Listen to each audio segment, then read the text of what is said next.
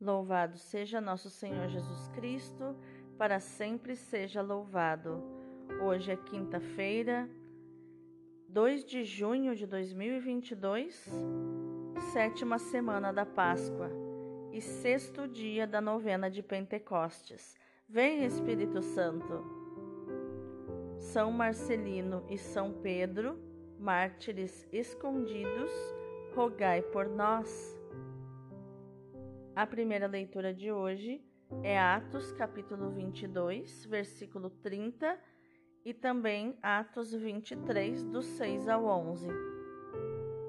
Naqueles dias, querendo saber com certeza por que Paulo estava sendo acusado pelos judeus, o tribuno soltou-o e mandou reunir os chefes dos sacerdotes e todo o conselho dos anciãos. Depois, fez trazer Paulo e colocou-o diante deles. Sabendo que uma parte dos presentes eram saduceus e a outra parte eram fariseus, Paulo exclamou no conselho dos anciãos: Irmãos, eu sou fariseu e filho de fariseus. Estou sendo julgado por causa da nossa esperança na ressurreição dos mortos. Apenas falou isso, armou-se um conflito entre fariseus e saduceus e a assembleia se dividiu. Com efeito, os saduceus dizem que não há ressurreição, nem anjo, nem espírito, enquanto os fariseus sustentam uma coisa e outra. Houve então uma enorme gritaria. Alguns doutores da lei, do partido dos fariseus, levantaram-se e começaram a protestar, dizendo: Não encontramos nenhum mal neste homem, e se o espírito, se um espírito ou o anjo tivesse falado com ele? E o conflito crescia cada vez mais. Receando que Paulo fosse despedaçado por eles, o comandante ordenou que os soldados descessem e o tirassem do meio deles, levando-o de novo para o quartel. Na noite seguinte, o Senhor aproximou-se de Paulo e lhe disse: Tem confiança Assim como tu deste testemunho de mim em Jerusalém, é preciso que tu sejas também minha testemunha em Roma. Palavra do Senhor, graças a Deus. O responsório de hoje é o Salmo 15. Guardai-me, ó Deus, porque em vós me refugio. Guardai-me, ó Deus, porque em vós me refugio. Digo ao Senhor: somente vós sois meu Senhor. Ó Senhor, sois minha herança e minha taça, meu destino está seguro em vossas mãos. Eu bendigo o Senhor que me aconselha e até de noite me adverte o coração. Tenho sempre o Senhor ante meus olhos, pois se o tenho a meu lado, não vacilo. Eis porque meu coração está em festa, minha alma rejubila de alegria e até meu corpo no repouso está tranquilo pois não haveis de me deixar entregue à morte, nem vosso amigo conhecer a corrupção. Vós me ensinais vosso caminho para a vida, junto a vós felicidade sem limites, delícia eterna e alegria ao vosso lado. Guardai-me, ó Deus, porque em vós me refugio. O evangelho de hoje é João, capítulo 17, versículos do 20 ao 26. Naquele tempo, Jesus ergueu os olhos ao céu e rezou, dizendo: Pai Santo, eu não te rogo somente por eles, mas também por aqueles que vão crer em mim pela Sua palavra, para que todos sejam um, como tu, Pai, estás em mim e eu em ti, e para que eles estejam em nós, a fim de que o mundo creia que tu me enviaste. Eu dei-lhes a glória que tu me deste, para que eles sejam um, como nós somos um.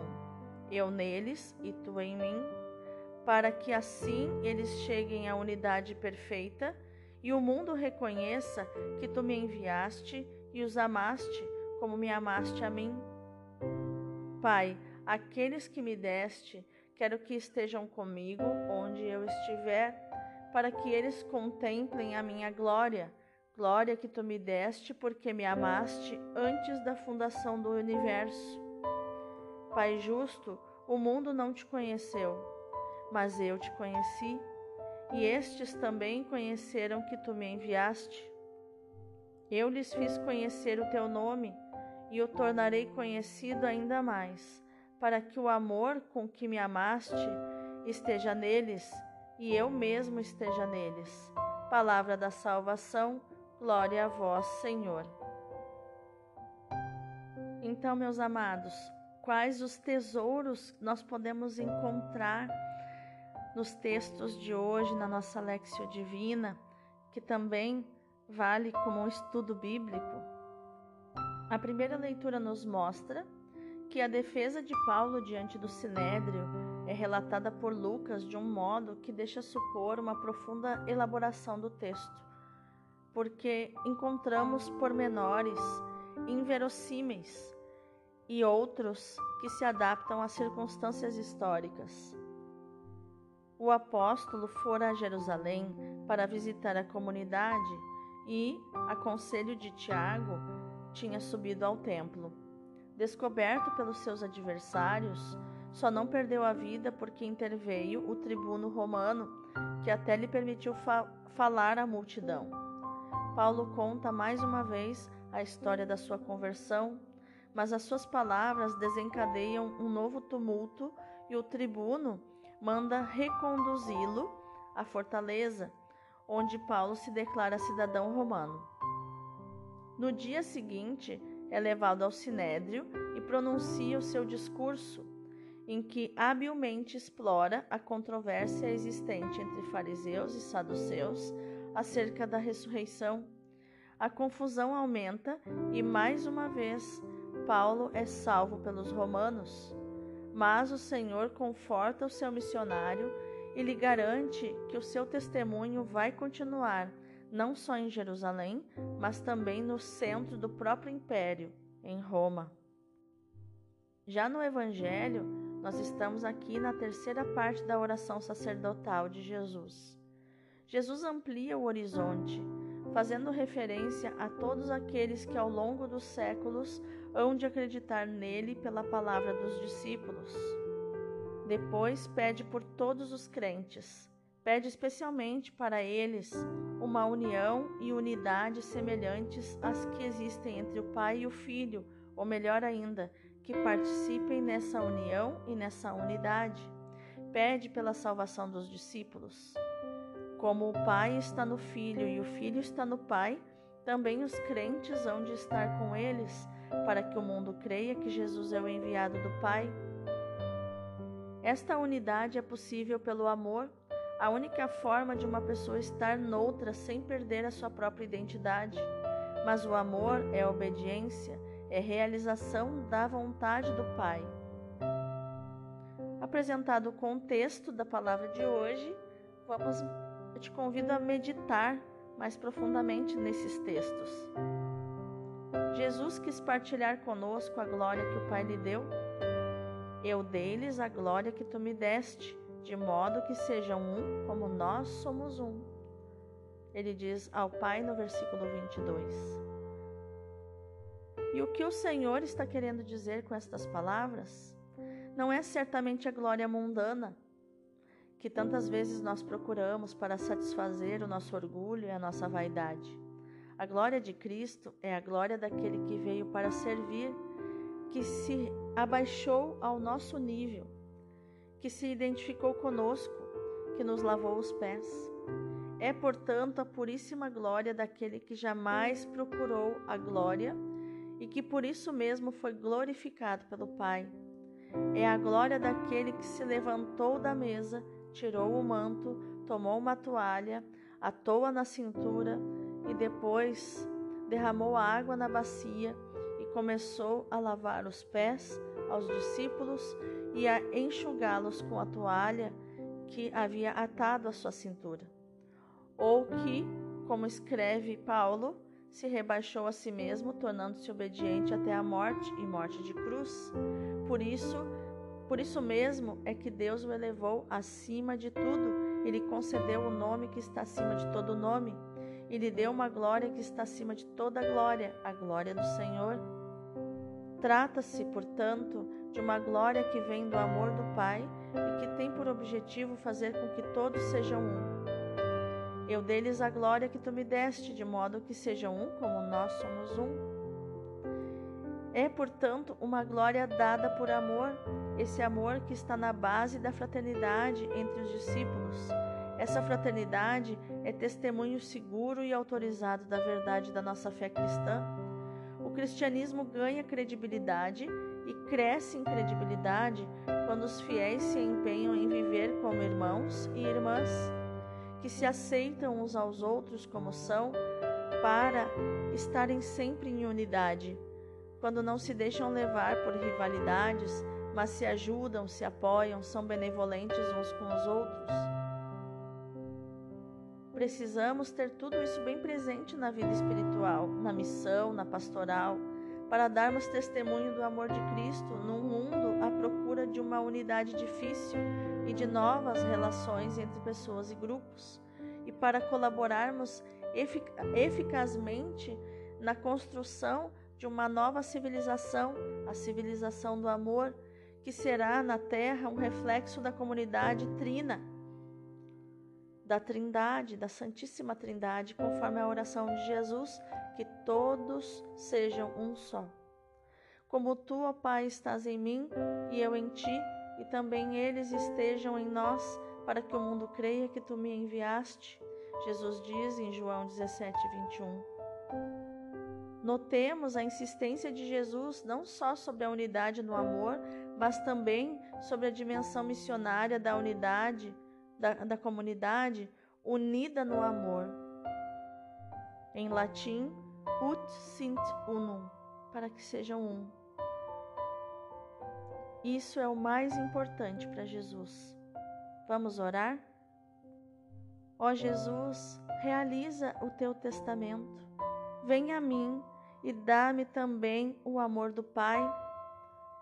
Eu devo, da minha parte, fazer o que é próprio para favorecer esta união. Devo viver junto de ti, contigo, em ti, em união com o teu sagrado coração, fazendo tão constantemente quanto possível atos de amor, de reconhecimento, de reparação e de oração. Quero ter um relacionamento contigo, Senhor. Faço minha a tua oração, mas quero também te pedir, Senhor, que a graça da união contigo me leve a empenhar-me na união com todos os meus irmãos e irmãs. Trabalhar pelo teu reino é, sobretudo, mergulhar na fraternidade, que é sinal da tua presença, da presença do teu reino. A tua mensagem muitas vezes não emerge porque não emergem comunidades fraternas realizadas. São muitas brigas, muitas rivalidades, muitos egoísmos. Faz-me compreender o mistério da união contigo, Senhor, mas também o mistério da fraternidade e a força missionária da comunhão Amém. Vamos contemplar a palavra? Quero que, onde eu estiver, eles estejam comigo.